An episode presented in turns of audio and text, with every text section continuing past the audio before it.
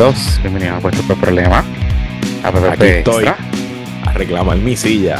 Mucha gente Ah. allá afuera diciendo, no, que si ahora el podcast de Jonathan y sus amigos, que si tres carajos, pues no, pues no, Ay, quiero Dios que sepan Que llori pare, que llori pare, que es la que hay.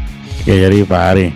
Nada, estamos aquí esperando que tú, tú te fuiste de vacaciones. ¿Para dónde pues? Contexto, contexto estar de vuelta. Brega con eso. Está duro volver del primer mundo al tercer mundo, ¿sabes? Complicado. Se, se siente rápido cuando lo hace. Sí. El el- el- na- nada más el aeropuerto es como que, ya, además del calentón, además del calentón.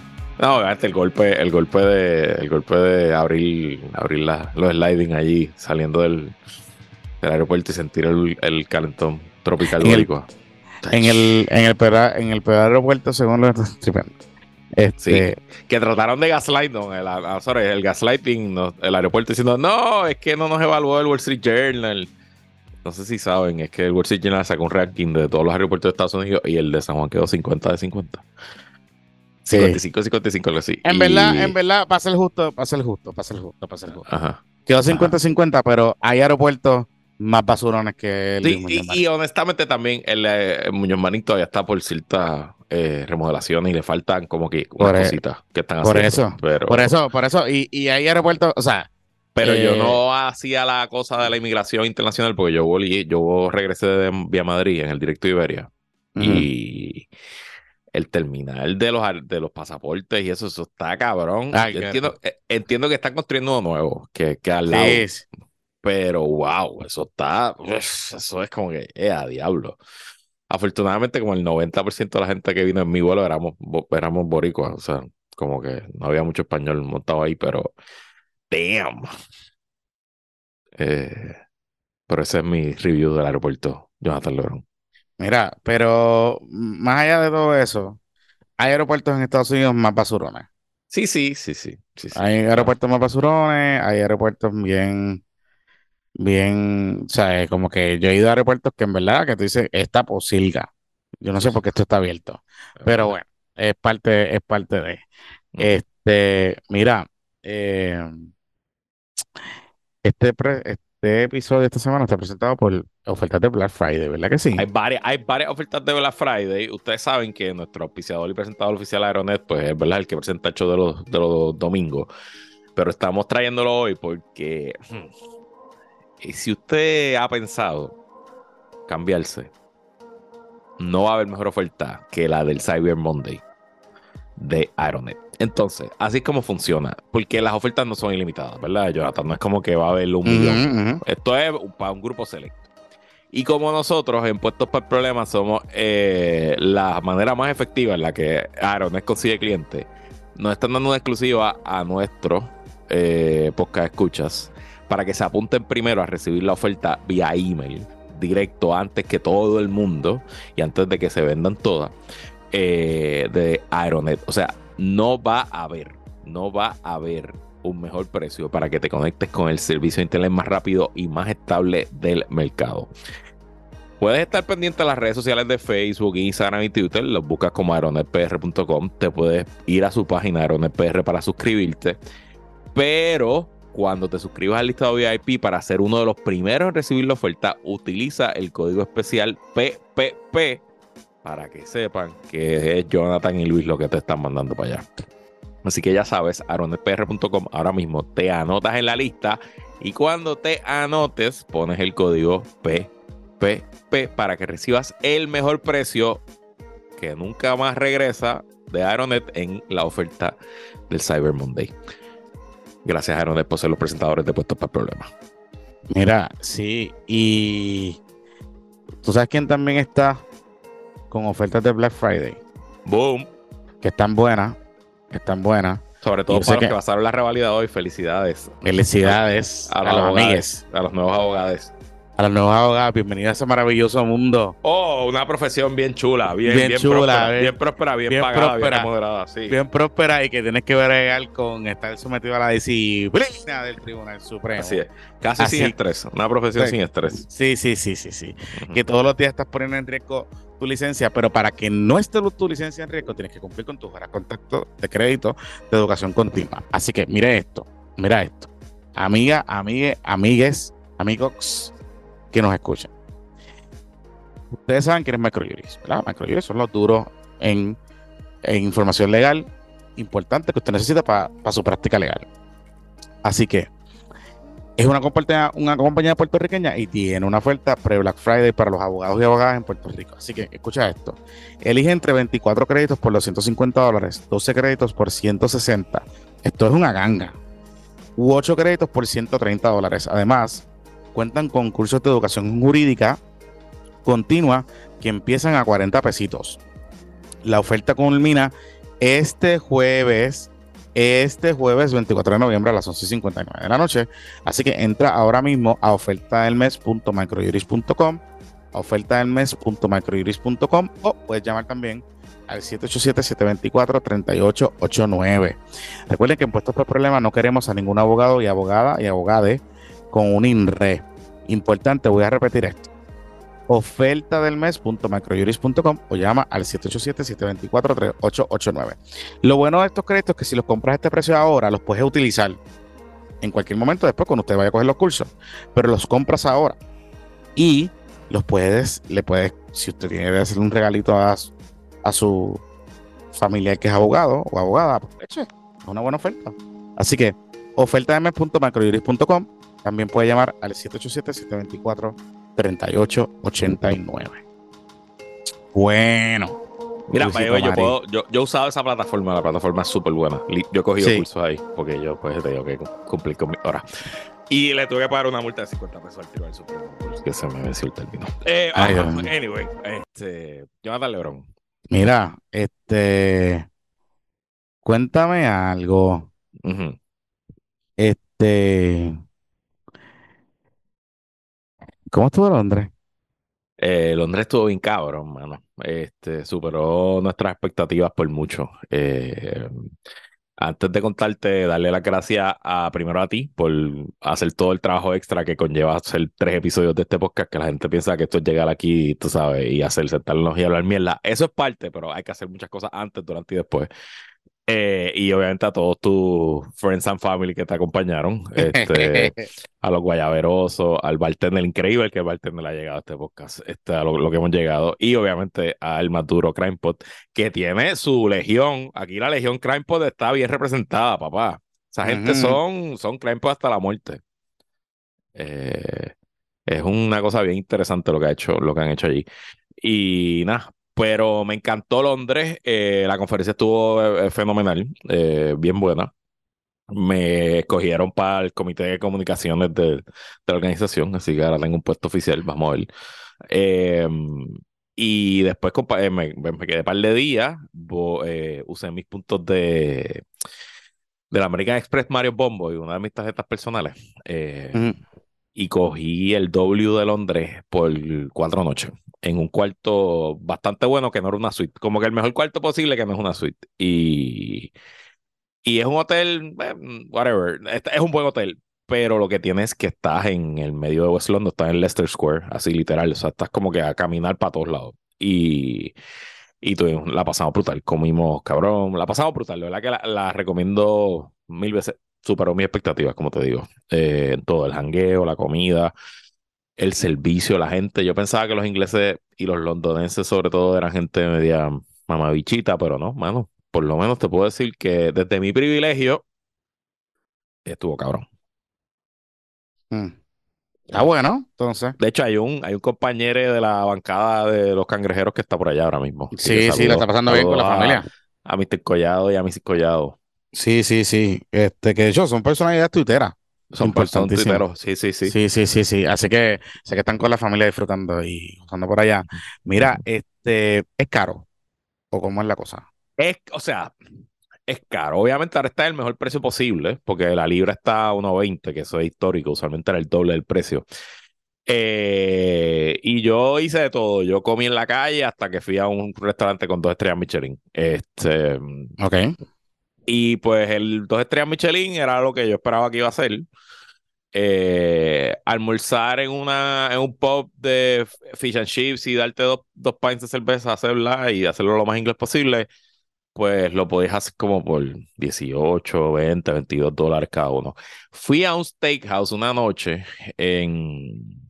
Que va a haber un episodio Qué Buena Vida con todo el review y todos los detalles. Em, fui a un steakhouse una noche con un corillo boricua que viven allá y me sorprendió porque fueron como 90 dólares por persona y nos bebimos todo lo que quisimos y pedimos los pedazos de carne que queríamos pedir. Tú sabes, no, no hubo ningún tipo de... Y me sorprendió porque se pueden conseguir como que cosas interesantes. Obviamente Mm. yo tengo la ventaja que me ahorré el hotel. El hotel me salió en 200 euros. 200, yo pagué 200 libras por el hotel, it. Eh, y como qué sé yo cuántos puntos. Y me estaba quedando en un hotel que me hubiera costado como 1500, 1600 la noche. So, o sea, era imposible hacer el viaje si hubiera sido. A lo mejor hubiera tenido que ir a un Airbnb o un sitio más barato, pero no hubiera estado donde estaba. Y eso me, me aumenta mucho la, la calidad del viaje porque yo no tenía que coger taxi para ningún lado. Yo podía caminar a 10 minutos a prácticamente todos los sitios en, en Westminster. O sea, yo caminé de mi hotel a Buckingham Palace, yo caminé de mi hotel al Eye of London, yo caminé de hotel al, al British Museum, yo caminé de hotel a ver una obra. O sea, hice todo porque estaba en una localización bien buena. Y eso es pues parte de lo como uno cuadra. Anyway, para más detalles, qué buena vida podcast. Ahí estaremos. Mira, Y este. obviamente en el Zoom, en el Zoom me pueden preguntar todo lo que quieran porque eh, me encantó, de verdad que sí. Tremendo lugar para ir, para visitar. Y Eh, creo que es un sitio family friendly también, como que puedes llevar nene desde, de hecho, uno de los, en estas conferencias yo he hecho una amistad con una familia de, ellos son de Cincinnati y ellos vienen con sus tres hijos y pasamos un día entero con ellos y ese día pues hicimos el, el crucerito por el río, por el río y el Eye of London, que es el, la estrella, la, eh, como sea, el Ferris wheel, qué sé yo. Eh, y eso, pues, la pasamos súper bien y los nenes la pasaron brutal. Es un nene como de 8, una nena de 5 y un nene de 3, algo así. Así que estuvo nítido. Mira, este, recuerda, ahora que mencionas el Zoom, esta semana no hay Zoom por el pavo. Claro. Este, así que regresamos la semana que viene, pero, pero y la semana que viene va a ser el de los awards. La semana que Sí, viene sí, va a sí, ser el de las nominaciones. Así que pendiente, Corillo. Ok. Sí. Ajá. Ok, vamos para. Ah, y lo que vamos a hacer que a los que están en el tier de 15 pesos para la grabación del episodio del domingo, que va a ser mañana miércoles o hoy miércoles, si está escuchando miércoles, eh, lo vamos a abrir para todo el mundo de 15 para arriba, porque como no hay sub, para que sean parte de la grabación. Anyway, Ok, ajá. yeah, ok, bien. Cool, los esperamos mañana. Eh, bueno, durante, mañana por la mañana les decimos la A las confirmamos 2 de la tarde, tentativa, a las menos. 2 de la tarde. Ajá, Sí. ok. Ok, este. ¿Quieren empezar por la tangana?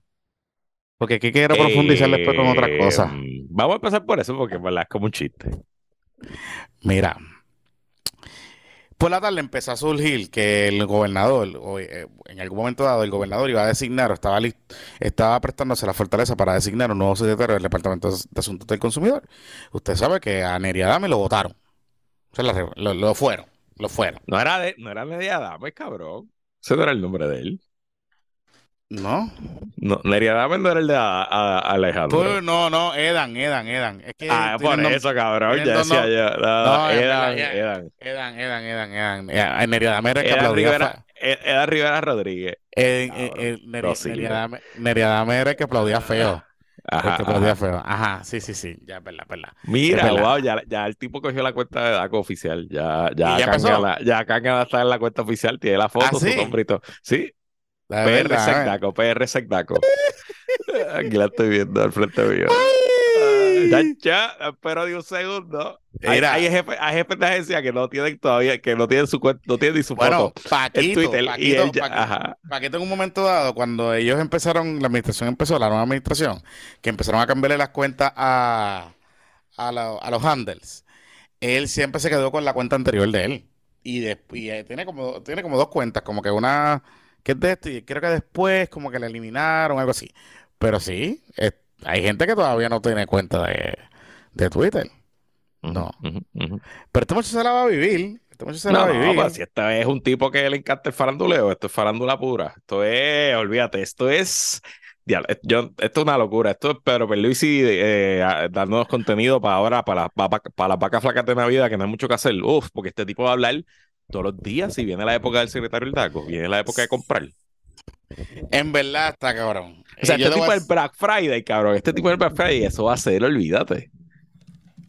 Mira, este. Honestamente me da mucha risa.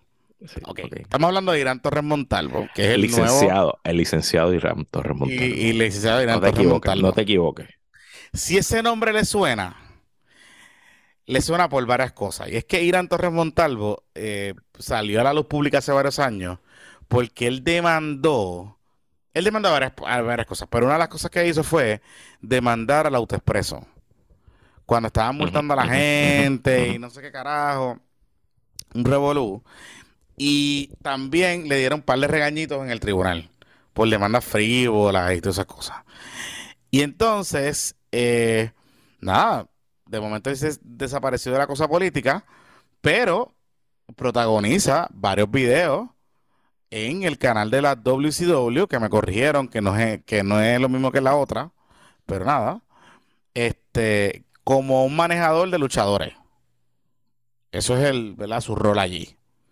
Sí, él es, parte del, talento de la. Pero él no pelea. Él solamente maneja a los. Él no pelea, exacto. Pero, eh. ¿tú te acuerdas que había un nombramiento que también hubo alguien que hace recientemente, no sé si fue popular. Tomo, Torno, Torno, algo así era. Uno de Fernando esos Tono. Ok, no, Fernando Tono fue un senador que que fue de los que cayó en la corrupción del último cuatrenio en Landes Colón, que arrestaron como a dos terceras, a una tercera parte del Senado, como a ocho senadores de empleados fantasmas y qué sé yo.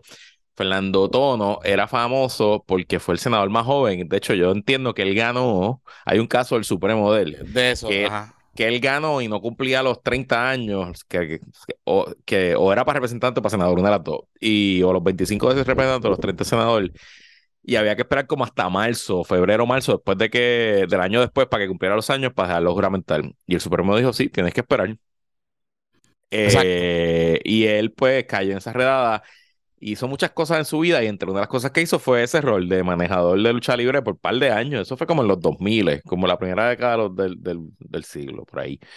Este, pero estoy seguro que hay una larga historia que si vamos a México, a, Estados Unidos, de seguro hay un chorro de veces que así que abogados como este señor, porque este muchacho yo no lo conozco, pero por referencia, él es PNP, marcadiablo de toda la vida, juventud PNP, sí, sí, sí, sí, sí, sí, de la escuela de Tommy Rivera Chávez, de Bravuconería y qué sé yo, y él sacó una especialidad hace varios años sin ser nada, porque él nunca ha sido presidente de la juventud, ni él, corrió para representante para acumulación y quedó como noveno de, de 10, una cosa así. Este, eso, eso fue su brevísima carrera política. Pero sin ser nada, sin, él, él era un tipo que se especializa en mandar comunicados de prensa. Ajá, de, de como que de se fue un hecho. De estupidez. Se fue un hecho. Y, y trataba de levantar Ichu y a veces pues tú sabes que hay medios que, y para algunos de ellos tú has trabajado, que simplemente recogen cualquier comunicado y lo suben porque necesitan que subir nota y eh, particularmente particularmente en estas semanas que son bien malas, se cuelan todos esos comunicados. Y tú llamas para entrevista a todos esos cabrones. Tú le dices al productor, dale por ahí para abajo. todos esos comunicados que, que te llegan, dale por ahí para abajo, que los entrevistamos. Y entonces, pues se presta también para cualquier estupidez. Y una de esas estupideces fue que él demandó a la rama judicial por el nombramiento de Mike Toro. Tú sabes que ese nombramiento Batia lo bajó, lo descargó y lo aprobó sin vista pública ni tres carajos.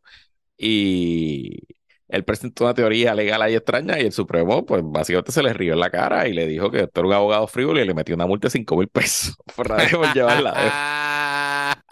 Y él estaba ahí como recién graduadito, como acabó de, pasar la reválida, tú sabes, que fue como que una tremenda manera de empezar su carrera legal. Qué mamá. Este, y nada, él va a ser un papel. Y yo, honestamente, no creo que tenga los votos. Bueno, vamos a ver. Pero va a ser un tipo que va a generar mucha prensa, mucha prensa, mucha prensa. Este, así que a Mira, hay, hay, que un comunicado para que se rían. Aquí hay un comunicado que él envió cuando él era el director ejecutivo del Nuevo Orden, que es una organización de la lucha libre. Entonces voy a leer, voy a leer, voy a leer. A través de este comunicado queremos informarle al mundo de la lucha libre que el Nuevo Orden acaba de lanzar una división de medios e influencers. Hemos reclutado los ah. mejores talentos de cada plataforma y todos han sido escogidos personalmente por el campeón durante esta semana, no sé quién es el campeón, durante esta semana se van a estar revelando los escogidos y les garantizamos que faltan muchos más.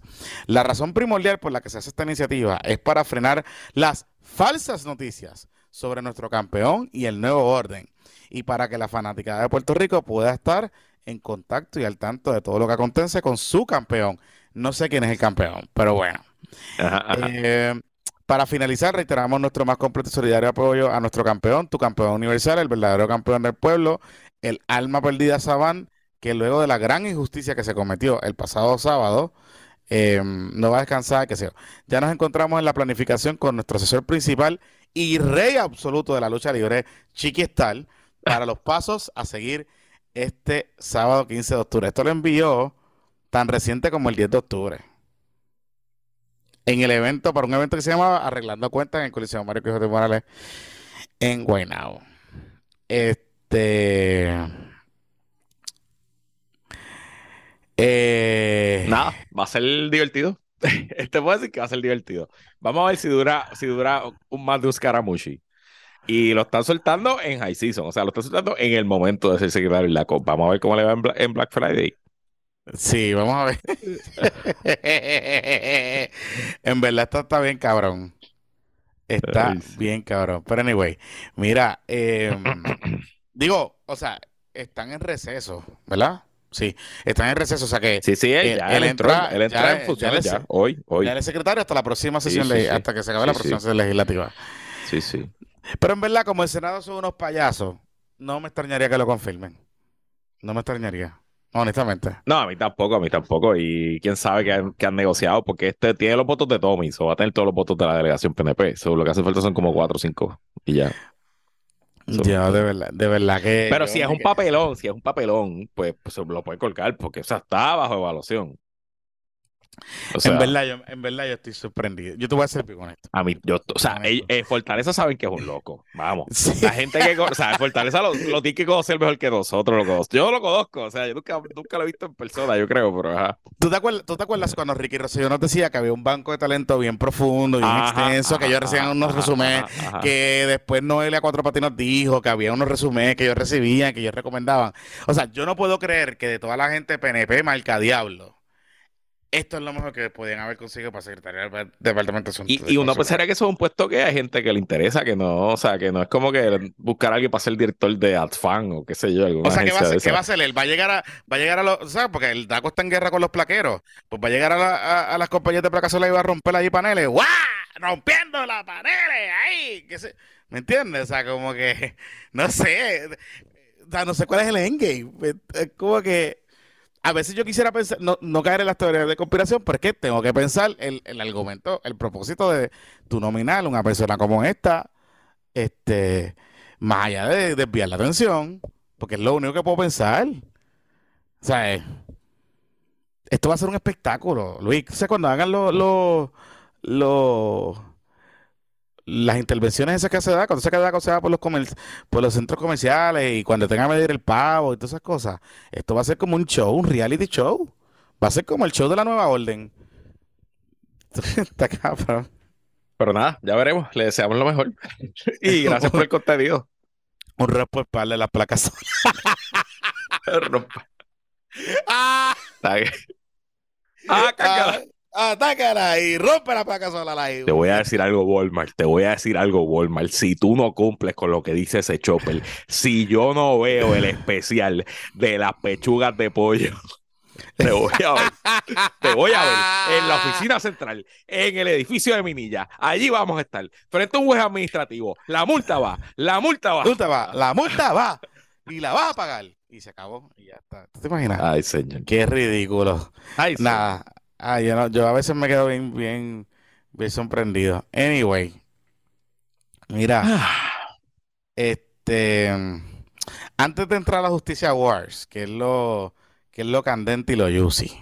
Justicia Wars, el primer, la primera edición de lo que apunta a ser varios Justicia Wars que vendrán por ahí, porque la cosa está bien caliente. bien caliente y, hay mucho bochinche, mucho chisme. Mm, y está el cuchillo en la boca. Esto es eh, Game of Thrones, papá. Ah, y todo el mundo está cuchillando, todo el mundo está eh, cuchillando. Oye, ¿tú, te acuerdas que hace como varios episodios atrás, bastante, cuando yo creo que estábamos hablando de lo de Guaynabo o algo así, que yo te comentaba que a mí me había llegado información que los Elías estaban por ahí. Habían regresado, habían regresado. Ajá, que los Lannister estaban por ahí. del exilio, sí. Y sí, sí, sí, sí, sí, que estaba la cosa movidita, que los veían en Torrey Mart y que los veían en ciertas áreas de Guaynabo, ¿sabes? Por allí, por, por, por, por en Willow y Bottles y tú sabes, y, y los branches. Este, pues resulta que no todos los que están por ahí en Guaynabo moviéndose. Es que el periódico El Nuevo Día ha publicado una historia que a mí me dio un coraje cuando yo la leí. Y es que básicamente la Junta, Plan- ustedes saben que se recibieron millones y millones y millones y millones y millones y millones de pesos cuando la pandemia. Entre María y la pandemia se han recibido billones de pesos aquí en Puerto Rico. Billones, billones. Es mucho, Todo, mucho, en todos mucho. En todos municipios, gobierno central, todo el mundo, todo el mundo. Todo el mundo. Y tú sabes, usted Ha, sabe que los, ha llovido, ha llovido. ha llovido. Y tú sabes que los municipios en un momento dado, en plena pandemia, decidieron usar los chavitos para poner este, pistas de, de hielo y esas cosas así. ¿Verdad? Esas estupideces así. Pues resulta que la Junta de Planificación decidió utilizar los chavos de la pandemia y de María para contratar bufetes de abogados para demandar a comercios, a pequeños y medianos comerciantes que ellos habían multado. Recuerde que la Junta de Planes, entre muchas de las cosas que hace, tiene reglamentos de uso particularmente. Y tú te acuerdas que en una de las órdenes esas de las pandemias, eh, dependiendo pues quién cabeliera más y quién empujara más y a quién Wandita recibía la fortaleza y a quién le cogían el teléfono y si pues las órdenes decían pues XY sitios no se, no están abiertos, pero XY sitios van a abrir de cierta hora. Y yo recuerdo que en un momento dado, este, las barras no estaban abiertas. Las- la- unas órdenes ejecutivas decían que las barras del alcohol no estaban abiertas. Pero tú podías abrir si la barra cambiaba de uso. Y hubo un montón de solicitudes de cambios de uso de, de cafetines y colmaditos y barras a convertirse en cafetería. En, en sitios de comida. Claro, porque la, seguro. porque la orden, porque la orden ejecutiva decía que si era un sitio de comida, Podía eh, podía abrir y vender alcohol. Y vender. Creo que sí. Hubo un punto que era como que cerveza y vino nada más, ¿verdad? como que no Ah, dejan exacto. Yo recuerdo, Era- yo re- era no, no recuerdo bien. Era una ridícula, era una ridícula, una ridícula. Ajá. Anyway, nada. Cuento largo corto. Cuento largo corto. Eh, durante ese momento, parece que la Junta de Planificación tenía unos chavitos allí que no sabía qué hacerlo. Y alguien los convence para que contrataran a dos bufetes de abogados que básicamente estuvieron demandando a pequeños y medianos comerciantes en cobro de dinero por las multas que emitía la Junta de Planificación. Wow. Ujú. Ok. ¿Y qué abogados son esos? Mira, pues entonces, aquí estoy leyendo la nota del Nuevo Día. Voy a citar aquí, aquí el Nuevo Día, los, a los muchachos del Nuevo Día que publicaron la historia. Y esa David historia, Cordero y Wilma Maldonado arriba. y Wilma, Ma- y Wilma Esto Maldonado, es la unidad, la unidad investigativa. investigativa, que Wilma ya está en el CPI, pero parece que trabajó esta historia. Entonces, Ajá, ajá. Básicamente, y aquí voy a citar, tengo que el parrafito que lo, lo tenía marcado, entonces lo subí. Eran dos bufetes, dos bufetes, dos bufetes. Uno se llama DBPR. DBPR, y ese bufete, DBPR, a usted le debe sonar el nombre, porque él ha tenido varios nombres, pero siempre es lo mismo. Y DP DBPR Legal es de Walter Alomar Jiménez. Walter eh, Alomar Jiménez. Ajá. PNP marca diablo, PNP marca Presidente, diablo. presidente de la UPI por algún Pues, tiempo. eh, eh, de la pues, Junta, de la Junta de la de Junta, de la Síndico. Junta, de la. Junta, Ajá. de la Junta. Pero hay otro bufete que aquí se pone interesante la cosa. El otro bufete se llama CDO Group. ¿Tú te acuerdas cuando el chat del verano del 2019 que había alguien que decía que se llamaba CDO? FSDO. sí. FCDO, ¿se acuerdan? ¿Te sí, acuerdan? ¿Te correcto, acuerdan? sí, ¿Se acuerdan? claro, ¿Se acuerdan? ¿Se acuerdan? Que después pudimos identificar o habían especulaciones de quién era. ¿Se acuerdan? ¿Se acuerdan de ese nombre, verdad? Pues resulta que CDO Group, que pertenece a Valery Rodríguez Serazo, que es esposa del ex cabildero y ex director de campaña Elías Sánchez y Fonte. Así que estas dos firmas mantuvieron contratos, mantienen contratos con la Junta de Planificación que se pagan con los fondos del programa de subvención para la mitigación de riesgos que incluye un, un- proyecto de Code Enforcement, que básicamente era la reglamentación y eh, implementar la reglamentación y que eh, los comercios cumplieran con la reglamentación. Para que tú tengas una idea de la cantidad de dinero que hicieron estos muchachos. Entre octubre del 2018 y agosto del 2022, DBPR Legal, que es el de Walter, firmó contratos con la Junta de Planificación por 9.5 millones de pesos. ¿Cuánto? 9.5 millones de dólares. Pero ¿cuántos abogados están trabajando ahí? ¿20 abogados? Pues yo no sé. Y CDO, y CDO Group O sea, contrató. eso es a, a 1.5 millones por año. Correcto, correcto, correcto. CDO Group. Y será, y, no será algo así que cobran como un por ciento del dinero que ingresan. No, porque está diciendo que estos son los chavos que pagan eso. Sí, bueno, pero. hmm, Ujú.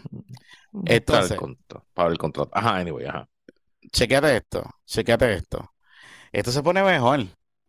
Diablo. CDO Group contrató con la Junta de Planificación entre febrero del 2019, o sea, antes del verano del 2019 del chat, hasta agosto del 2022, 2 millones 270 mil dólares. Entonces yo me pregunto a mismo, yo me pregunto a mismo, a mismo, mismo me Ah, pregunto, yo, yo mismo me, pre- mismo. me pregunto.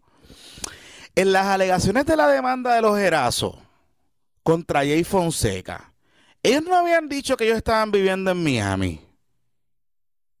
Bueno, pero tú puedes vivir en Miami y tener un negocio en Pero, pero, pero está bien, está bien. Pero es que aquí dice la nota que CDO Group estaba instando reclamaciones judiciales contra los comerciantes. Y tenía que hacer emplazamientos, tenía que tener presencia en Puerto Rico, tenía que ir a los tribunales. No sé, está como curioso, curiosísimo. Porque Mira, yo- y, no y facturó después del 2019. Espérate, sí, porque desde, 2000 Ajá. desde 2019 a agosto del 2022, 2 millones 270 mil pesos. Wow, mano, pero o sea, para tú conseguir un contrato de, de un millón y pico de pesos en facturación legal, digo, excepto con la Junta contra el Fiscal y esas cosas, hay que hacer mucho trabajo, si es ahora a 75, a 100 o a 125, a qué sé yo, eso es lo que paga el gobierno y sobre todo el gobierno central, no paga mucho más por la hora a los abogados contratistas. Correcto. Chécate Y, esto. y, ¿verdad? Ustedes saben, y nuestra política en este podcast es no criticar a nadie porque darse la claro, claro que Pero no. si estás usando dinero que no es para eso y te estás facturando un y pico de millones al año, pues como que diablo. Pues puñeta, está cabrón. Está bien cabrón, Luis. O sea, eso es lo que a mí me sorprende de todo esto. Oye, la nota, porque es que mi- mira, mira lo más que me, me cabrea de la nota. Ellos dicen aquí que ellos investigaron y dicen que las acciones contra los comerciantes se incrementaron durante la pandemia cuando la Junta de Planificación aprovechó para revisar los permisos de uso de los comercios intervenidos en los operativos que buscaban a los violadores de las órdenes ejecutivas. So que básicamente, básicamente esto- estos dos bufetes eran las guardias pretorianas de las órdenes de la Guandalalma durante la pandemia del COVID-19 para joder a pequeños y medianos comerciantes que están jodidos en medio de la pandemia y que la estaban pasando bien mal. Bien mal. De hecho, aquí, aquí hay, un, hay un señor que ellos entrevistaron eh, de 76 años. Esto está cabrón. El un caso de Bienvenido de Jesús. Que el 12 de septiembre del año 2020, un destacamento, como él lo describió, de policía y funcionarios invadieron su colmado en el barrio Miraflores de Arecibo porque supuestamente había gente bebiendo ron al frente del colmado en violación a una de las directrices contra el COVID-19. La Junta de Planificación alegó que el colmado no tenía permiso único y además operaban una barra de venta y consumo de alcohol cuando su permiso de uso era para colmados con bebidas alcohólicas al detal. Mira qué clase de cojones. Mira qué clase de cojones. Ay, señor. Según los inspectores de la Junta, el colmado de Jesús tenía dos sillitas frente al mostrador donde el, señor de 76 años despachaba su mercancía y que allí, pues ellos entendían que estaba violentando su, su, su cuestión. Tu permiso de uso. Increíble. Permiso de uso que tenía para vender alcohol, by the way, porque dice aquí que el permiso de uso de ese colmado era para vender alcohol. Era para vender alcohol. Entonces, estas son las cosas que, que me, que me interesan, porque mira esto, esto se pone más interesante aún, Luisito Marí. Uno de los abogados principales que estaba llevando casos a nombre de CDO en los tribunales. ¿Tú sabes quién era, Luisito? ¿Quién? Falfito Orona. Bueno, pero es que, pues, seguro. El Sí. Corille, el familia. Corille, la eso fue- familia. El Corille, Interesante. el Corille, el Corille. Sí, Y se quedaron con Pierluisi. claro, Ujú. claro, claro, ¿entiendes? Así que pues, Cosas que pasan en el barrio Mm. fino. y todos, y todos eran por bueno el Mel- requisito. Yo espero que no nos cueste más chavo porque alguna auditoría del gobierno federal la huiran para atrás o algo así. Porque sería lamentable que haya que devolver todo ese dinero. Está brutal. Está brutal. Pero pues, mira, este, este cabrón, aquí hay un caso de un sitio en Arecibo, precisamente, de otro colmado, que le, le metieron una multa de mil pesos a, a un colmado por violar una de las órdenes, no sé qué puñeta, porque no había podido sacar el permiso único. El comerciante tuvo que volver a pagar los mil pesos porque hubo un error en el sistema y no parecía. Y esa deuda lo hizo inelegible para recibir los 800 trapos de pesos que le estaba otorgando el gobierno federal por la pandemia a los comerciantes. Ay, señor. Por ese caso, el bufete de Walter Alomar facturó 750 pesos por 6 horas dedicadas a ese caso. Wow, sigues por hora entonces. Diablo. Y, y- y el comerciante narra aquí que estuvo bien cabrón, que fue un revolú y que él estaba bregando con su esposa que había muerto de cáncer. Diablo. Diablo.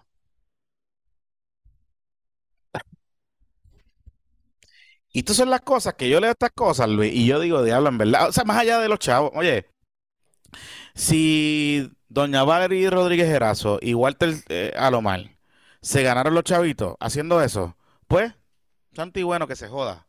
Creo que es una inmoralidad, creo que está cabrón que se utilice el dinero para, para eso este, y perseguir comerciantes y pequeños y medianos comerciantes en Puerto Rico, que de hecho son colmados, que son eh, cuentapropistas. Estos son colmados de una o dos personas que llevan toda la vida haciendo esto. Que son gente pobre, porque claro, no se metieron a las megatiendas, no se metieron a los supermercados a multar, no se metieron a las barras de condado y de Miramart, y, no estoy, seguro que no fueron a Bottles en, en Guaynabo, ni a Willow, ni al otro, a chequear los permisos. Fueron a la gente pobre, a los colmados de la gente pobre en el país. Mientras los bufetes se metían al, eh, al bolsillo un cojón de dinero federal. Chavito. Mucho dinero. Santo y bueno, si se hizo el trabajo, pues allá ustedes. Para reclamar mil pesos, que era lo que le habían multado a los, chama- a los tipos. Mil pesos. Eso está cabrón. Eso está bien cabrón. Pero nada. Después no quieren que la gente diga que aquí, que se benefician los amigos del alma, que esto es lo mismo. Aquí Pierluisi le consigue un guisito a esta gente, porque esto- estos contratos están hasta la Junta de Planificación de Pierluisi.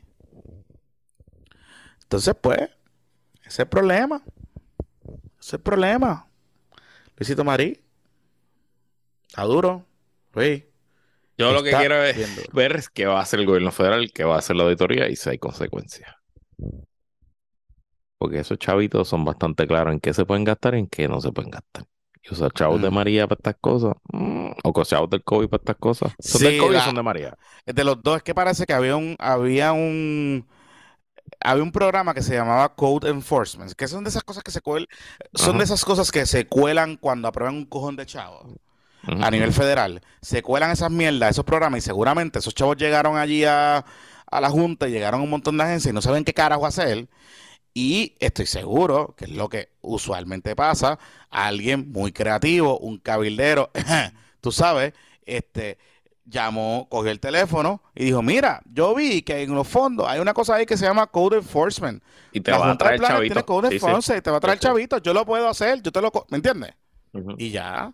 Y, yo presumo que si eh, una estructura fue afectada por el huracán, o alguien está aprovechándose en una situación de una emergencia y utilizando la estructura para algo que sea negativo, como qué sé yo, para correr un mercado negro de productos de primera necesidad, pues yo presumo que hay una acción de core enforcement usando su police power, la junta de planificación, pues está más que justificado, pero tú empezar a joder y a harass a comerciantes normales porque sí, para entrar más chavos a la agencia está duro y gastarte un millón y pico de pesos al año en un contrato al presidente de la Junta Síndico de la YUPI ya la, está complicado. Está complicado. Y, eh, por mucho menos que esto, el PNP en algún momento, yo creo que fue bajo la bajo Zaragoza, sí, con Zaragoza, decían que lo que el gobierno tiene una persecución contra los pequeños comerciantes. Por eso. Qué interesante que aquí ni Midas, ni el Centro Unido, ni ninguna de la Asociación de Hombres de Empresas, ni, ni la coalición del sector privado,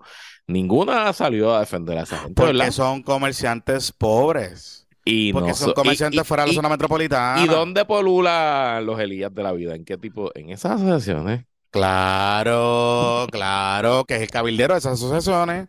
O ha sido cabildero de esas asociaciones. O de alguna de ellas, de alguna de ellas fue. no sé de, cuál, pero alguna de ellas. De alguna de ellas. Y Walter también está metido en esas cosas. Eh.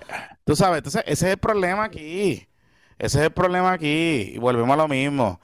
Oye, los chavos federales cuando se asignan, tú no los tienes que utilizar tú no los tienes que, tú no estás obligado a utilizarlos. Aquí se pierden millones de dólares al año, millones de pesos. Por la estupidez desde que van, de que hay empleados en, el, en agencias de gobierno que brincan con propuestas federales que no saben hablar inglés.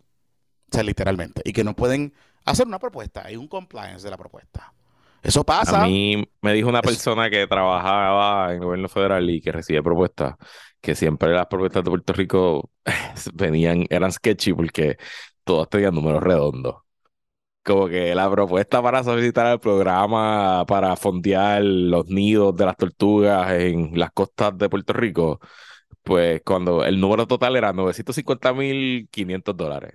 Cuando las propuestas deberían ser, pues tú sabes, con 947.312 con 27, porque tú buscaste todas las cotizaciones, Exacto. montaste el presupuesto lo más detallado posible, ¿verdad? Dentro de los parámetros. Y que era algo bien chapucero, bien, era como pues, tirado ahí, tú sabes. Y nada. Y, no, y aquí hay, y yo sé de gente que tiene un negocio bien montadito de hacer propuestas federales. Eh, muchas, y, el que la, el que la hace bien es un negocio legítimo. Y, el negocio legítimo, nada malo con eso. Pero para tú facturar un millón de pesos haciendo propuestas federales, papá, te tienes que joder trabajando. Por eso. para tú facturar un millón de pesos por hora al año, ahí tiene que haber horas como loco, pero como loco, Jonathan Lebrón. Un saludito a Carlos Pesquera, si me invito ahí, un saludito a, a América Ponte, por ejemplo. Un saludito. Este. Oye. Vamos a la pausa. Vamos para la pausa porque vamos para Justicia Agua. Justicia Agua, que es lo que la gente quiere, que es lo que la gente Justicia Agua. Y te tengo un chismecito duro, Joan Walker. Ay, Dios mío, hay guiso, hay guiso. Hay guiso nuevo. No se vayan, regresamos en breve. Bueno, y recuerde que esto está llegando a la temporada navideña y para que usted complazca el malandro que hay en usted. el malandro o en su vida, o en su vida. O en su vida, o complazca al malandro que hay en su vida. Malandro o, malandra. O, si usted está, o si usted está en, en, las papiolas, en las papas, y va a regalar un carro, pues asegure eh, que, lo regale, que lo regale tinteado. Seguro, como, como, debe ser. Como debe ser. Así que usted va a llamar a JM Accesorios, quien trabaja accesorios para autos, luces de tablillas, tuercas, penvisor, sistemas de volante para autos, marcos de tablillas, radio y sistemas de audio. Además, instalan varios tipos de tinta industrial. De hecho, los carros de casa están eh, tinteados por JM Accesorios, entre ellos de cerámica, con cortes digitalizados. Esto está chulo porque lo que hace esta técnica es que agiliza la instalación y previene accidentes a, raíz de realizar el corte en el vehículo. En vez de que te corten con la yen en el cristal, lo cortan en una máquina y en verdad está chulísimo. Trabajan por cita previa y recuerde que pueden mandar a hacer sus stickers, las Jordan, este, todas esas cosas. Este, así que el, el tweety, el tweety, se puede el poner un tweety, el tweety aquí, o puede decir, un sticker que diga aquí vi un malandro problemático, sí, sí, ese sí, tipo de cosas. ese tipo de cosas. La, la bandera de la selección de Arabia Saudita puede ser. De Arabia Saudita, si usted es saudí, si usted es saudí, de allí de los saudí de, De los del saudíes barrio de Corozal. Paro, de Corozal, el barrio Paro. Pues si usted es de eso, pues usted vaya a JM Accesorios ah, y los puede llamar 787-649-7867, 787-239-0090. Los puede seguir también en Instagram, en Facebook, JM Accesorios PR. Ellos trabajan de lunes a sábado, en horario de 8 de la mañana a 4 de la tarde. Están bien cerca. Si usted coge la ruta 66 acá, no, bueno, es bien cerca, se va a tardar bien poquito. Y en verdad la ruta está cool. Y se da un pasecito y allí y va a disfrutar la cosa. Y, y, y les digo algo. Eso es como un megacentro, un hipermercado. Y allí la secretaria, nuestra secretaria ejecutiva de, acta, los sí, Zoom, de ACT, Sí, sí. Ujú. este, tiene Moderadora. un mercado, moderadora, que ella también trabaja, si a usted se le daña la lavadora o la secadora, ahí se las venden también. De, particularmente las lavadoras esas Y que son, son, la- las hidráulicas, las originales. las buenas, las que, las no, las que no se les daña los chips, no de computadora. seguro, Nacho, seguro, Eso sí que son empresarismo allí, es un negocio lo que ellos tienen allí. seguro, Chévere. seguro, seguro. Así que JM Accessories es uno de los presentadores de este segundo segmento. Bueno, y también si estás buscando algo que regalar para ti eh, del año nuevo o para alguien en tu vida que quiere aprender una nueva destreza, hacer un deporte o simplemente llevar una vida más activa, incluso también algo que se puede regalar en pareja, pues considera unas clases de tenis con GB Tennis Club, clases de tenis a domicilio o en sus facilidades en Coupey. Con más de 10 años de experiencia, Gabriel de GB Tennis Club está listo para enseñarte en este deporte. Las clases comienzan para niños y niñas desde los 5 años de edad. Y recuerda que puedes ir a visitarlo en Coupey o si tienes cancha en tu urbanización o en tu edificio, en tu lugar de trabajo, Gabriel le cae. Contáctalo directo al 787-585-6225, 585-6225. Búscalo en Instagram y Facebook como GV, G de gato, V de vaca, Tennis Club. Y recuerda que Gabriel tiene una oferta exclusiva para patrocitos y patroncitas que al comprar un paquete de 5 clases te llevas una clase gratis adicional. Así que gracias GV Tennis Club y gracias a todos nuestros patroncitos y patroncitas pyme. Mira, este, Luis. Ujú. Oye, me enteré. ¿Tú te acuerdas de? Walker. ¿Tú El te acuerdas de la? UP, sí, el presidente de la UP, Alejandro García Padilla, que lo acusó dice- el FEI, ¿verdad? El FEI lo acusó. Bueno, no, lo acusaron criminalmente y todo. Este, ¿tú Por eso pero acuerdas que salió, salió, se le Salió cayó bien, el caso salió antes. salió bien, salió bien, salió bien, salió bien. Digo, lo vieron, creo que en juicio y todo. Sí, lleva Este, pero juicio. Bueno, no sé. Yo creo que se cayó No, en BP. sí, sí. Creo que se cayó en BP. Bueno, No, no, ellos, ellos fueron a juicio, ellos fueron a juicio. Ok. Los Ajá. dos. Este, y que todavía hay gente que dice que yo lideré una persecución contra esos Ah, dos, porque fue lo del casito, sí, ya. De la sí, sí. que yo lideré una persecución con esos dos pobres hombres de abolengo Sí, sí. negro y que eso es racismo Me institucional. acuerdo, me acuerdo. y tú me acuerdo. sabes, y yo soy negro. ahora Joan y, y Severino, sí, sí. Yo soy negro y se supone que yo fuese una persona solidaria y todo ese tipo de cosas. Cosas fuertes. cosas fuertes, cosas fuertes, whatever. Anyway, Ah. al final del día le dieron y colaron gente para darles becas presidenciales. Que el Face sea un papelón y no pudo hacer una convicción criminal por eso, pues usted sabe, usted Sí, no, sabe. todo, no todo es un delito. Claro, Ajá. claro. Pero que hicieron las cosas mal, le hicieron mal. Y fue, fue una vergüenza para la comunidad universitaria y académica. Esa es la verdad.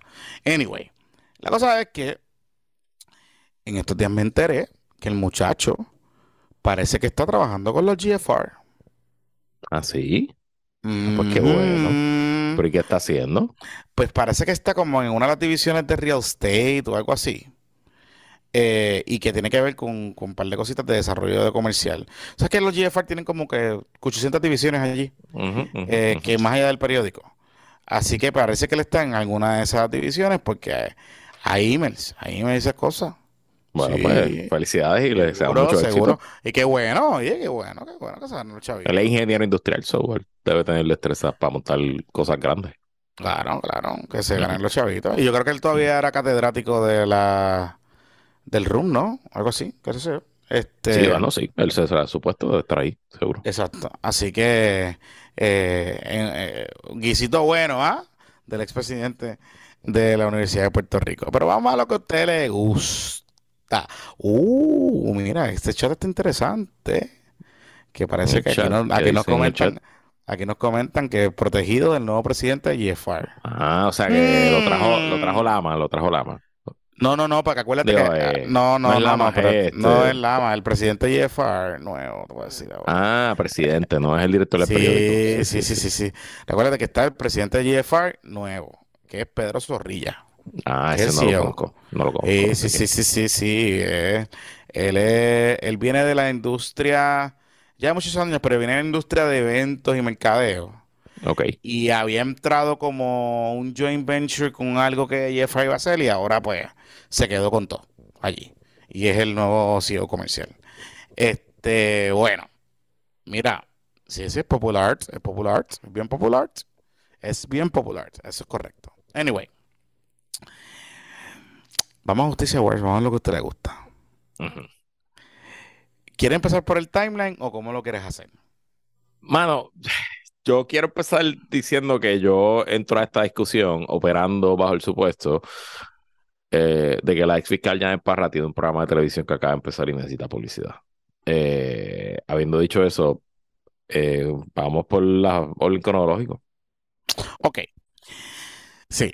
Voy a empezar con lo de Betsaida Quiñones y las expresiones que ella había hecho hace varias semanas sobre el caso de Kevin Fred. Y eh, luego las expresiones que hizo también la familia de Coto Cartagena, que es el caso del abogado que se cayó. Que de hecho, si usted quiere saber, aquí está el Chambers Blog. Vaya y busque el episodio que grabamos con el amigo de CrimePod, o Armando, porque ahí nos fuimos bien en profundo y sin teorías de conspiraciones como hacen en otros lados, esas cosas. Eso usted lo escucha Con en otro que, sitio. con lo que se sabe, con lo que se sabe. Exacto, y usted lo escucha en otro sitio, allá se entretiene con eso. Acá Ujú. vamos a hablar con las cosas que son. Ok, Ujú. entonces, eh, ¿por qué hago mención de estos dos eventos? Porque mientras va corriendo el tiempo y mientras más uno va escuchando las expresiones de eh, esta señora Janet Parra, me sigo convenciendo de que aquí hay una triangulación entre lo que está diciendo Betsaida, lo que está diciendo la familia de Coto Cartagena y lo que está diciendo Janet Parra. Porque todo va a la médula de la institucionalidad del Departamento de Justicia. De la toma de decisiones del Departamento de Justicia. Usted recordará que Betsaida Quiñones está alegando de que alguien, de que Olga Castellón y Wanda Vázquez eh, le detuvieron una investigación relacionada al caso de Kevin Fred. Y que en el caso de Coto Cartagena, la familia Coto Cartagena dice, y Betsaida también dice, que, eh, y los fiscales que trabajaron ese caso, que eh, no le compraron unos recursos que ellos habían pedido, unos domis y no sé qué carajo, y que otra vez Olga Castellón, que era la jefe de los fiscales, y Wanda Vázquez mandaron a detener el caso. En ambas instancias no han presentado evidencia más allá de los inuendos que han hecho. Y entonces aparece Janet Parra. Y Janet Parra aparece por dos razones fundamentales. Una, lo que dice Luisito Marí, ella tiene un programa de televisión ahora. Ella quiere ser la, la nueva Mayla López Munero. Nada Así malo es. con eso, nada malo con eso. Nosotros estamos que- en la televisión y en los medios. Eh, Eh, nada malo con eso. Nada malo con eso. Yo creo que, pues, qué bueno, chévere. Este, hay espacio ahí. No, Ujú. no, no pienso que está mal. Hace falta más mujeres en los medios. Correcto. Eh, así que, en ese sentido, ella empieza a comentar sobre los casos, sobre esas dos expresiones de Besaida y de la familia de Coto Cartagena. Y es la que lo lleva a un live que ella hace en sus redes sociales, donde ella dice, que eso fue la semana pasada, donde ella habla de los supuestos 15 casos que ella sabía que estaban listos para radicar, pero que el secretario no había radicado o que no habían autorizado, que estaban detenidos en la, en la oficina de los jefes de fiscales. Y pues eso destapa la olla. Y obviamente el programa donde ella sale, que es El Poder del Pueblo, donde está Gary, allá en Tele 11, pues es, el, es mediodía, ¿verdad? es como a las 2, por ahí. Ok, ok. Este, y le sacaron punta. Y siguieron metiéndola en la cizaña y la llevaron al, al- al noticiero y ella, ella dijo un montón de barbaridades, etcétera. ¿Qué pasa? Que pues la cosa, estamos en un slow news cycle. No hay mucha noticia pasando. Esta semana es difícil siempre para, para todos los medios. Para todos los medios. Así que tú te agarras del primer clavo caliente que te encuentras y dale por ahí para abajo. Así que empezaron a presionar y la fortaleza, por alguna razón que yo todavía no logro entender, decide reaccionar primero que el secretario de Justicia. Mi hipótesis, mi hipótesis. Ajá. Mala leche. Le tienen ganas. Algo hizo ya de parra que lo tiene bien. Claro, Ah, claro, claro, claro. Sí, sí, sí, sí, sí. Estoy de acuerdo. Lo que nos lleva a las expresiones que hace el secretario Mingo Emanueli hoy. Mingo Emanueli se fue de Media Tour con alguien, un funcionario de allí, creo que es un investigador o, o algo de los fiscales. Y básicamente dice que Janet Parra está mordida y que ella está molesta porque él no le compró una fotocopiadora a color. No y que no, ah, bien cabrón sobre las expresiones. Que no le compró una fotocopiadora a color y que eh, ella quería ser fiscal de distrito y él no la nominó. Y se encojonó. Tengo, rumor- tengo las citas, tengo las citas aquí. Sí, sí, dale, dale, dale. Ok, esta fue la del gobernador Pierluisi el viernes. El viernes. No, perdón, el lunes, el lunes. Eh, hablarle de afuera no tiene la misma validez ni debe, ni debe tenerla. Ya no está allí. Los que están allí están dando fe de que se están trabajando estas cosas como Dios manda. O sea, que por más que lo sigan tratando de extender, quien sea que sea, voy a pararlo tajantemente.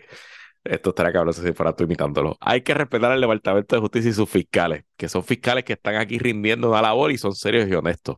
Podrá haber una excepción, pero es muy rara. O sea que ya basta de eso. Hace cinco meses que renunció. No tenemos que estar siguiendo hablando de eso.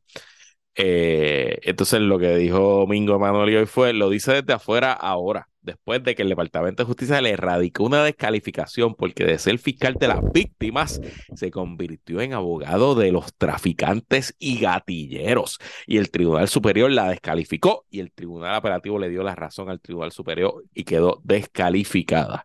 Expresión Manuel y sobre las expresiones de la ex fiscal. Palabras mayores, Jonathan Lebrón, le está diciendo Sí. abogada de la mafia. Seguro, seguro, seguro. Y le dijo malandra, que es una malandra y una títera, y que es un abogado de la mafia. Aquí, aquí hay algo que yo, yo, o sea, esas son expresiones de cortarle la cabeza. Esto es expresiones Bruce Willis Maceira. Vamos a cortar cabezas por ahí para abajo. Y aquí el Departamento de Justicia parece que está tirando tiros al aire Open season on Janet Parra. Ajá, y diciendo, tírate. Lo que le faltó al go- al gobernador es, tírense huele bicho que vamos para adelante. Y básicamente aquí esto es un all out con eh, la fiscal. Yo te voy a decir algo, mira. Y recordemos que la fiscal ha estado en controversia. No olvidemos el rant de Leo Aldrich cuando le dijo perdedora. Ajá. Cuando le dijo perdedora después que, re- que ella renunció. Y hay dos cosas importantes que hay que entender. Lo primero, los fiscales del Departamento de Justicia, los fiscales, las fiscales, las fiscales, los fiscales, tienen, tienen autoridad para radicar sus casos. Una vez el caso tenga dos elementos básicos. Evidencia que conecte a la persona con el delito que esa evidencia sea admisible en una corte y que tú tengas manera de algún testigo o evidencia sustancial para tú lograr una convicción o probabilidad de lograr una convicción. Más allá de dudas razonables. Más allá de dudas El razonables. estándar que, pues, es un estándar, pues. Así, así es esto. Ujú. Así es esto. Y en teoría, el fiscal, como funciona este sistema, el fiscal que tenga esas cosas va a radicar. No importa el nombre de la Es persona, correcto. la víctima, el delito que sea, en teoría, ¿verdad? Va a radicar. Sí, o sea, los fiscales tienen esa autoridad, ese poder. Correcto. Claro, los Y fiscales. en el 99.9% de las veces, los fiscales radican sin hablar con el secretario de justicia. El secretario de justicia no está pendiente de esas cosas. De hecho, el secretario de Justicia no está pendiente a nada. A casi nada. El secretario de Justicia está pendiente a algunas decisiones, Y administrar, y administrar el cositas. departamento. y administrar el departamento y todo ese tipo de cosas. El secretario no está pendiente a nada. O sea, lo que dice Janet Parra de que el secretario está enajenado de ciertas cosas que están pasando en el departamento, muy probablemente es verdad, pero es que el Puede pasar. departamento, por diseño, el secretario no está pendiente a que si hay papel de baño o no, o si, hay, o si los fiscales tienen papel para sacar eh, copia y, y- y- y las acusaciones. Eso no le... es- o sea, el secretario, te- el, el departamento tiene un andamiaje. Todo departamento de justicia tiene un andamiaje. Hay unos deputies, hay unos jefes, hay unas divisiones, etcétera. Que hay una práctica en los últimos años de que ciertos casos que tengan prominencia pública, algunas cosas, van al eh, jefe de los fiscales y se consulta al jefe de los fiscales. Porque había una teoría en algún momento dado de asignarle más recursos a ese tipo de casos. o darle más prioridad en el andamiaje. Eso no significa que el jefe de los fiscales tiene la decisión de si el caso se radica o no se radica, porque en ley, en ley, el fiscal tiene la autoridad para radicar los casos. Punto. Una vez tenga la evidencia y pueda bregar. Esa es la que hay. Así que, si esta señora está diciendo que hay 15 casos que están listos para radicar, estas son las preguntas que yo tengo. De esos 15 casos, ¿hay casos de ella? Y si hay casos de ella, ¿por qué no los radicó si estaban listos para radicarlo? Digo, porque si tan listos estaban esos casos como ella está alegando que estaban para radicarse, ¿por qué no los radicó? Segundo, si hay casos que estaban, que ella entendía en su juicio y en su criterio, que estaban listos para radicar, pero cuando ella se fue corriendo de ahí en cojona, como ha dicho, que se fue molesta del departamento, cuando esos casos pasaron a, a cualquier otro fiscal que se le asignaron, pues a lo mejor esos fiscales en su entero juicio entienden que no había por qué radicarlo. O que no estaban listos para radicarse. Y tercero, yo creo que ya es hora. Y la señora Janet Parra es abogada, yo sé que es cristiana y todas esas cosas. Papá Dios enseñó a no mentir y a no blasfemar.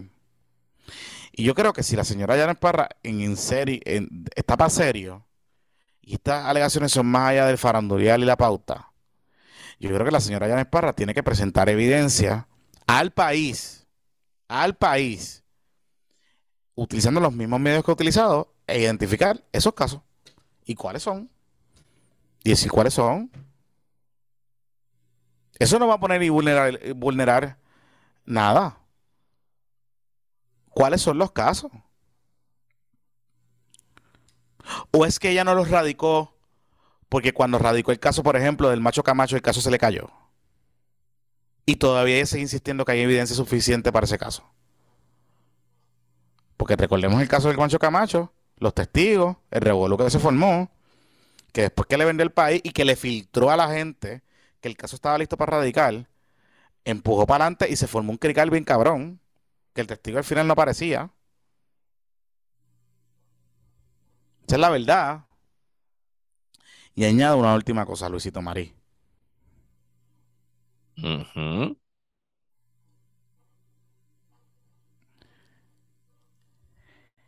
En el caso de que ella está alegando de que ella no le autorizaron un viaje y de que ella tenía un viaje para los Estados Unidos para hablar con un testigo y que ella se fue para pelota dura a decir todas esas cosas pelota dura. Anoche mismo sacó evidencia de una carta de Mingo Emanueli autorizando el gasto del viaje, a reembolsarle el gasto del viaje que ella supuestamente hizo a Estados Unidos para bregar con este tema del supuesto testigo. O sea que para colmo, es embustera. Ustedes saben que en temas legales, aquí siempre les decimos que los abogados no hablan en los medios, los abogados hablan en los tribunales. Si las expresiones que hizo el secretario de Justicia difaman a la licenciada Parra, ella puede tomar la acción legal contra el secretario de Justicia. Eh, si esto es un chisme para el rating, pues un chisme para el rating, pero le va a costar a la larga porque los que nos ganamos la vida con el micrófono y con nuestras opiniones, que somos unos privilegiados y somos poquitos, lo único que tenemos es nuestra credibilidad. Y si la gente que a mí me escucha, que quizás no le caigo bien o no están de acuerdo con mi opinión, pero si la gente que a mí me escucha piensa que yo no estoy diciendo la verdad, igual Jonathan, bueno, pues eso puede tener consecuencias serias. Y no es el perfecto porque todos nos equivocamos, es eh, no decir la verdad. Así que complicado, Jonathan Marí. Está cabrón. Pero gracias por el contenido. este episodio ya va por más de una hora. Pensábamos que no íbamos a tener ni media hora. Este, así que gracias de nuevo. Gracias. Este, yo, yo de verdad que pienso que los Parra Rants no van a, no van a detenerse. Bueno, Eh, ella está, pero tiene fans, porque he visto el Twitter, he Sí, visto sí, su- sí, sí, la sí, gente, sí. tú sabes. No, y están cogiendo la cosa esta de que por mujer la atacan, si llega a ser un hombre. Mire, señora, esto no se trata de género. Esto no se trata de que si ella es. Esto no se trata de eso. Aquí hay, o sea, volvemos a lo mismo. Aquí hay una cosa bien sencilla de. Bien sencilla, bien sencilla, bien sencilla. Bien sencilla. Si hay evidencia, como lo mismo que se le está pidiendo a Betsaida, si hay evidencia de que aquí están amapuchando los casos y de que esos 15 casos que supuestamente estaban listos para radicar no se han radicado por alguna razón extraordinaria dentro del Departamento de Justicia, la responsabilidad de esta señora, de Parra, es decir, primero, cuáles son esos casos y segundo, identificar cuáles son esas eh, razones extraordinarias. Punto. Y te digo más, porque sé que por ahí está la cosa. Parece que por, lo- por ahí lo que viene es eh, una querellita ética ante el Tribunal de Supremo. Mm, Claro. Ojo, ojo. Y yo sé que aquí todo el mundo está buscándosela, cómo apuntársela con, con el gobierno y con Wanda Vázquez. Y yo no estoy aquí poniendo la mano en el fuego por Miguel Manuel ni nada de eso. Pero volvemos, vamos a los hechos. Yo sé que a la gente le gustan las teorías de conspiración, pero no, vamos a los hechos. Aquí hay unos hechos basados en lo que ella ha dicho. Y yo creo que ya es hora de hablar con evidencia. Punto y se acabó.